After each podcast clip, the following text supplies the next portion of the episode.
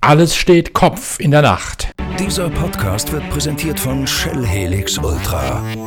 Das Premium-Motorenöl für deinen Motor.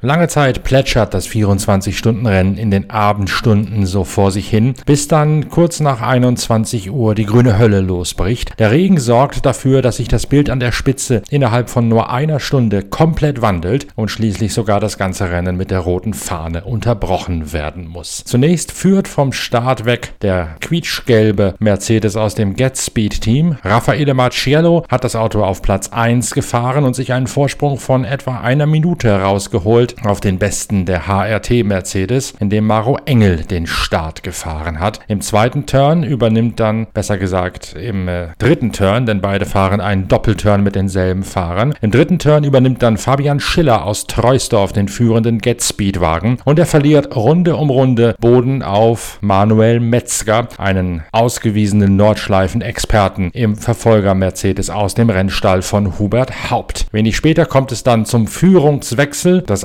von Manuel Metzger übernimmt Platz 1. Als Manuel Metzger einen Doppelturn fährt, werden allerdings die Reifen gewechselt von der Full Wet auf die sogenannte Dry Wet Mischung, also mit weniger Profil und einem anderen Härtegrad in der Gummimischung. Das erwischt Manuel Metzger auf dem falschen Fuß. Beim Rausbeschleunigen aus einer engen Kurve geht ihm plötzlich das Heck weg und das Auto kracht so vehement in die Leitschienen, dass der führende Manuel Metzger draußen ist. Damit übernimmt nun wieder so zunächst einmal Maximilian Götz Platz 1, der allerdings wenig später an Raffaele Marciello übergeben wird. Vorher allerdings gibt es eine Kollision. Um etwa 21.05 Uhr Maximilian Götz rammt den zur Überrundung anstehenden Porsche 991 Cup im Eschbach, das Auto von Kodidek, Wilwert, Van Ramshorst und Coles. Der Wagen wird umgedreht. Die Sportkommissare untersuchen das Ganze sofort und stellen fest, dass Maxi Götz der Schuldige ist. Sie drohen ihm deswegen eine Strafe an. Soweit kommt es aber gar nicht mehr, denn kaum Kaum hat Raffaele Marciello für den nächsten Doppelturn von Maximilian Götz übernommen, fliegt der zunächst im Bereich Adenauer Forst und dann im Bereich Kallenhardt gleich zweimal ab. Er kann sich diesen Unfall zunächst nicht erklären, weil er weder etwas äh, Aggressives getan hätte, noch etwas am Auto verändert sei. Allerdings riecht das Ganze schwer nach einem Problem, das die AMG GT3 schon des Öfteren haben. Bei einer Kollision auf die Ecke vorne kann es durchaus sein, dass sich an der Aufhängung ein Folgeschaden einstellt. Das war im vergangenen Jahr oder vor zwei Jahren schon schon einmal so. Und auch damals hat es, glaube ich, Maximilian Götz getroffen, bei dem die Spurstange war es, glaube ich, abgeschert ist nach einer vergleichbaren Kollision wie jetzt mit dem überrundeten Porsche 991 Cup. Das Auto von Raffaele Marciello jedenfalls steht ebenfalls an der Strecke und wird zurückgeschleppt. Dadurch erbt eine ganze Armada von Audi R8 die ersten Positionen. Auf den ersten drei Rängen finden sich danach drei Audi innerhalb von 20 Sekunden. Auf Platz 1 der Audi von Dries Fantor aus dem Team Phoenix Racing, den er sich mit Nico Müller, Frederik Werwisch und Frank Stippler aus Bad Münster-Eifel teilt. Die Vorjahressieger nun also wieder auf Position 1, verfolgt von Kelvin van der Linde im Land Audi, Teamkollege von René Rast, Christopher Mies und Mattia Drudi im Land Audi R8 und auf Rang 3 Christopher Hase, der an diesem Wochenende Doppelstarter ist mit dem Rennen der GT3 Europameisterschaft der inoffiziellen in Sandwort, wo er mit dem Hubschrauber zurück eingeflogen worden ist. Christopher Hase fährt in einem Audi mit Markus Winkelhock und Mirko Bortolotti. Deren vierter Mann Robin Freins ist ja krankheitsbedingt nicht mit am Start. Die Audi haben sich beim Tempo in der Anfangsphase zurückgehalten, haben auf Ankommen gefahren, wollten die Nacht überstehen und dann in den Morgenstunden eigentlich zum Angriff schreiten. Genauso wie auch das Auto der Viertplatzierten, wo Alexander Sims im BMW mit der 99 von Rover Racing unterwegs ist. Sims teilt sich das Auto mit Nicky Kratzbürg, Nick Yellowly aus England und Philipp Eng, der in beiden Rover Racing Autos an den Start geht. Der beste der Porsche, gefahren von Earl Bamber, liegt auf der fünften Position vor dem Schnitzer BMW von Martin Tomczyk und dem nächsten Phoenix Audi von Kim Louis Schramm. Das ist der Stand der Dinge um 22.30 Uhr. Zwei Minuten später hält die Rennleitung die rote Fahne raus, weil zu viel Wasser auf der Strecke stehe, das nicht abfließe. Es ist die siebte wetterbedingte Unterbrechung in der Geschichte des 24-Stunden-Rennens. Der schlimmste Regen, der wird erst für die Stunden nach Mitternacht erwartet. Um 0.30 Uhr soll entschieden werden, wie es weitergeht. Solange gilt kein Park Fermé, das heißt, man darf an den Autos arbeiten. Alle Stimmen aus dem Fahrerlager sagen, der Abbruch sei dringend nötig gewesen, weil sich eine Unfallhäufung auf den vielen Wasserlachen und Rinnsälen nicht mehr habe vermeiden lassen. Die Stimmen sagen aber auch, man kann zwar um 0.30 Uhr diskutieren, am wahrscheinlichsten sei allerdings ein Neustart erst in den frühen Morgenstunden, wenn es wieder hell wird und man die Strecke wieder richtig einsehen könne. In der TCR-Klasse liegt nach wie vor der Honda Civic aus dem Fugel-Team auf der ersten Position mit einem Vorsprung von etwas mehr als 40 Sekunden. Markus Österreich ist dort am Steuer. Er führt vor seinem eigenen Sohn Moritz Österreich im Hyundai. Auf der dritten Position Partl aus dem Team von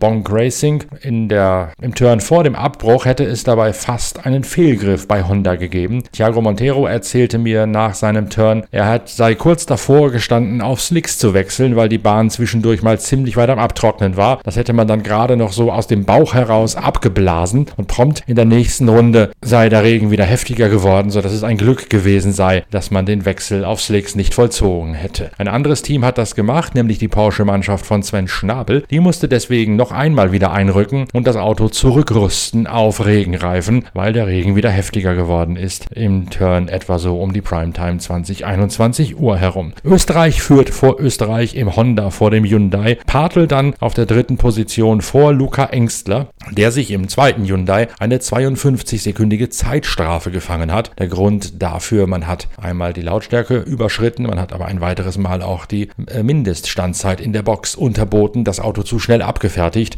und den Engstler-Boliden wieder früher rausgeschickt. So ist Im privat eingesetzten DSG Audi RS3 vorbeigekommen am werksunterstützten Hyundai. Die Bonk-Mannschaft hat sich dabei äußerst clever positioniert. Die haben sich nämlich angeschaut, was die großen GT3-Autos bei der Reifenwahl machen und haben das, was ihnen sicher schien, einfach kopiert. So sind sie bis jetzt jedes Mal perfekt bereift unterwegs gewesen und haben den Rückstand aus der Anfangsphase wieder eindampfen können. Momentan hat trotzdem der Honda Civic, der Vorjahressieger mit Markus Österreich, das Geschehen sicher im Griff. Bis zum Abbruch ein erklecklicher Vorsprung. Zum Zeitpunkt des Abbruchs sogar eine ganze Runde von Papa Markus auf Sohn Moritz Österreich. Jetzt warten wir mal ab. Uns steht, glaube ich, eine geruhsame Nacht bevor, denn die Rennleitung wird um 0.30 Uhr nicht sagen, so, auf geht's. Wir machen jetzt weiter. Das wäre bei der zu erwartenden Wetterprognose reichlich riskant und das wird sich die Rennleitung gerade im Corona-Jahr nicht anbinden. Wir haben es schon öfter erlebt, dass wegen Regens oder auch wegen Nebels unterbrochen werden musste und meistens hat man dann tatsächlich so lange gewartet, bis zumindest von der Helligkeit her die Verhältnisse wieder sicherer und kalkulierbarer geworden sind. Wir bleiben dran, wir kommen natürlich am Sonntagmorgen mit dem nächsten Update wieder. Bis dahin tschüss, danke fürs Reinhören, euer Norbert Okenga.